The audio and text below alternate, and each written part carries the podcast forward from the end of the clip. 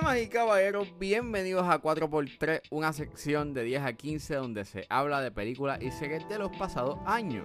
Yo soy Ángel y en este episodio vamos a estar hablando de la película de 1902 titulada A Trip to the Moon dirigida por George Méliès. La película está disponible en HBO Max, así que si es hora de regresar al pasado y recordar, es porque 4x3 acaba de comenzar.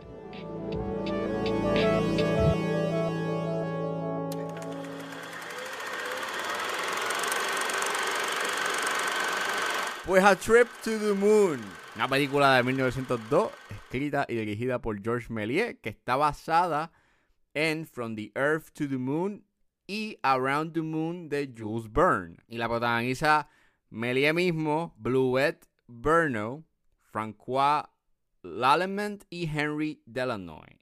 Y trata sobre un grupo de astrónomos que viajan a la luna. Y ustedes dirán, ok, este, una película de 1902. Nos fuimos un siglo, you know, más de un siglo, básicamente. Ya, eh, lo que pasa es que encontré esta película eh, en HBO Max y pues me dieron flashbacks de cuando yo la vi en la universidad y antes de verla en la, universidad y toda la cosa. Y pues dije, hmm, está bueno para verla en a 4x3. Y nada, esta película no solamente la pueden encontrar en HBO Max, pero también la pueden conseguir en YouTube porque pues esto ya es considerado public domain, so hay un montón de versiones de, de A Trip to the Moon. Es la misma película, entre comillas, porque en realidad es un cortometraje, pero tienen diferentes duraciones. Durante, eh, la versión de HBO dura 16 minutos, pero es porque corre a, a, 14 frames. Hay una que dura 9 porque corre a 24 frames, que ese es el estándar eh, cuando se corre you know, una, una película.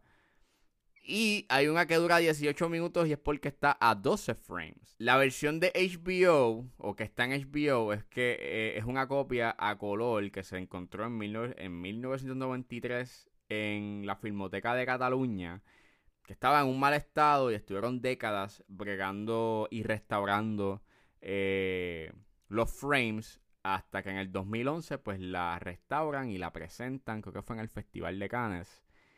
And pues, este, a, Trip to the Moon es una película que influenció mucho eh, en el cine y que se hace muchas referencias respecto a esta película y si estudiaste cine, pues te hablaron de A Trip to the Moon. Y yeah, mano, uno tiene que viajar al pasado literal y tienes que ponerte en ese en el mindset de ese tiempo porque, pues como dije, para ese entonces no se tiene lo que tenemos ahora. O sea, no hay ni multiplexes, ni hay cines, ni hay un, un lenguaje cinematográfico bastante claro, se está experimentando. Es más, en esa época literalmente lo que se catalogaba cine eran documentales slice of life que duraban un minuto, inclusive dos. So, yeah. La forma en cómo, o sea, el cine de ese tiempo no es igual al cine que tenemos ahora. Es básicamente, you know, era el amanecer del cine como tal. Y pues, mientras que los Lumière estaban haciendo eso, you know, la llegada del tren y documentando, you know, y presentando escenas de la vida cotidiana, pues George Méliès estaba, este, you know, experimentando y estaba literalmente, este, making lo que se considera la primera película de ciencia ficción en la historia del cine. Y pues aquí tenemos A to the Moon. Y yo recuerdo que yo la vi en Netflix, eh, diálogo como para el 2015, eh, porque esa copia de HBO Max o la, ¿sabes? Ese corto estaba primero en Netflix, pero obviamente después pasa años después a ahora a HBO Max y pues Qué cool. Eso es súper nice que tú tengas como que, you know, películas literalmente eh, que pues tocaron en cierta forma el cine, aunque pues obviamente la manera en cómo era el cine antes, ahora pues como ya yo he dicho, es distinto, diferente, mucho más experimental y después una pieza, you know, of history que está en la plataforma, which is pretty nice. Y pues, mano, eh, la vi eh, verla ahora con el mindset que tengo, you know, de pues que estudié cine y con un conocimiento mayor al lenguaje cinematográfico, pues es bien interesante verlo ahora, porque pues Melie estaba bastante, you know, ahead of its time en, en muchas cosas. O sea, vamos, que el que aunque hay cosas que pues es bastante primitivo y o, pues no se estaba experimentando como tal porque pues cuando tú ves la película literalmente toda la película es un tiro estático eh, no se cambia la cámara no se juega con los ángulos es todo know, como si fuese bastante teatral porque pues el cine coge mucho prestado del teatro antes se daba mucho o se veía mucho esa influencia porque pues no se jugaba con los ángulos ni con la iluminación ni nada por el estilo. Era básicamente pon la cámara ahí, graba y después se monta you know, en edición. Pero inclusive Melie pues sí jugó un poquito con la edición en Asher to the Moon, pero era bastante lineal. Lo único en donde él juega como que con el espacio temporal es en la escena emblemática e icónica de cuando el cohete, you know, impacta en el ojo de la luna, que lo repite dos veces, una cuando pues tienes ese visual de la, la cara de la luna, cómo impacta el ojo, y después pues cuando te presenta otro tiro de eh, la del cohete llegando a la superficie de la luna. So, básicamente es como el primer instance de un instant replay.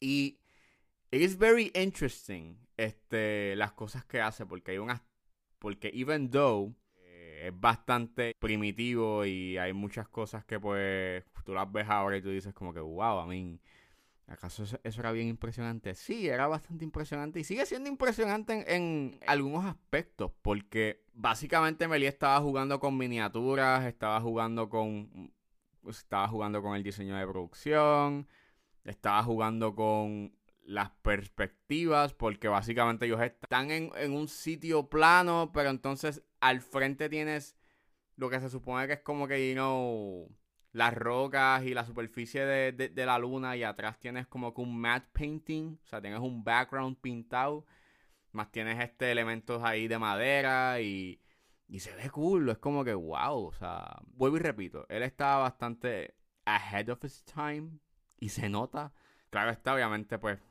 él decidió hacer una historia ficticia, ¿sabes? De ficción, no documentar algo en específico, which that's nice.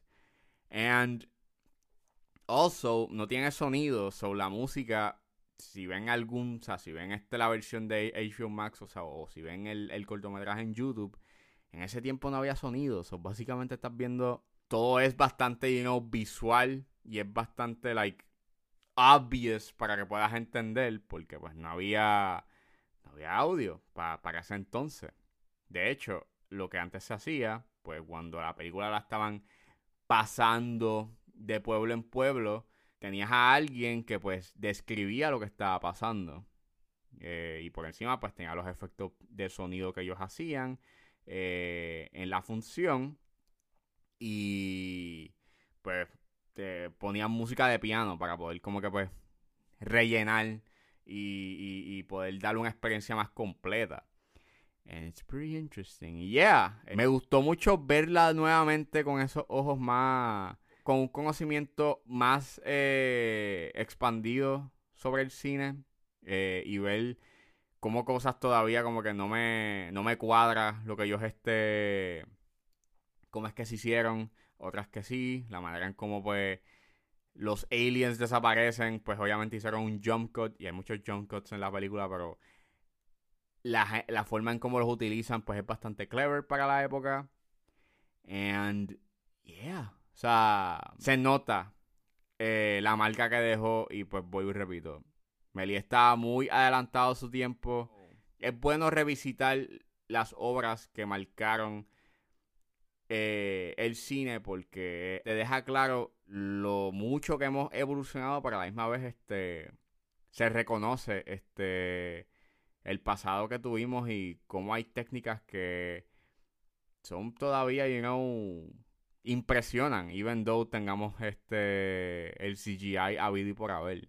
Hay cosas en esa película que todavía yo me pregunto cómo es que le hicieron porque pues todavía no aguantan. Y ya, deberían de verla.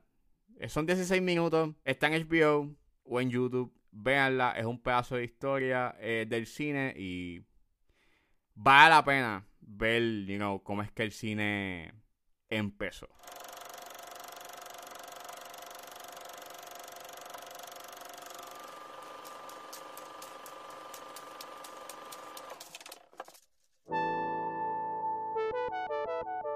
Bueno, eso fue todo en este episodio de A4x3. Espero que les haya gustado. Suscríbanse a mis redes sociales. Estoy en Facebook, Twitter e Instagram como ángeles.pr. Me pueden buscar en su proveedor de podcast favorito como 10 a 15 con Ángel Serrano. Gracias por escucharme y nos vemos en la próxima.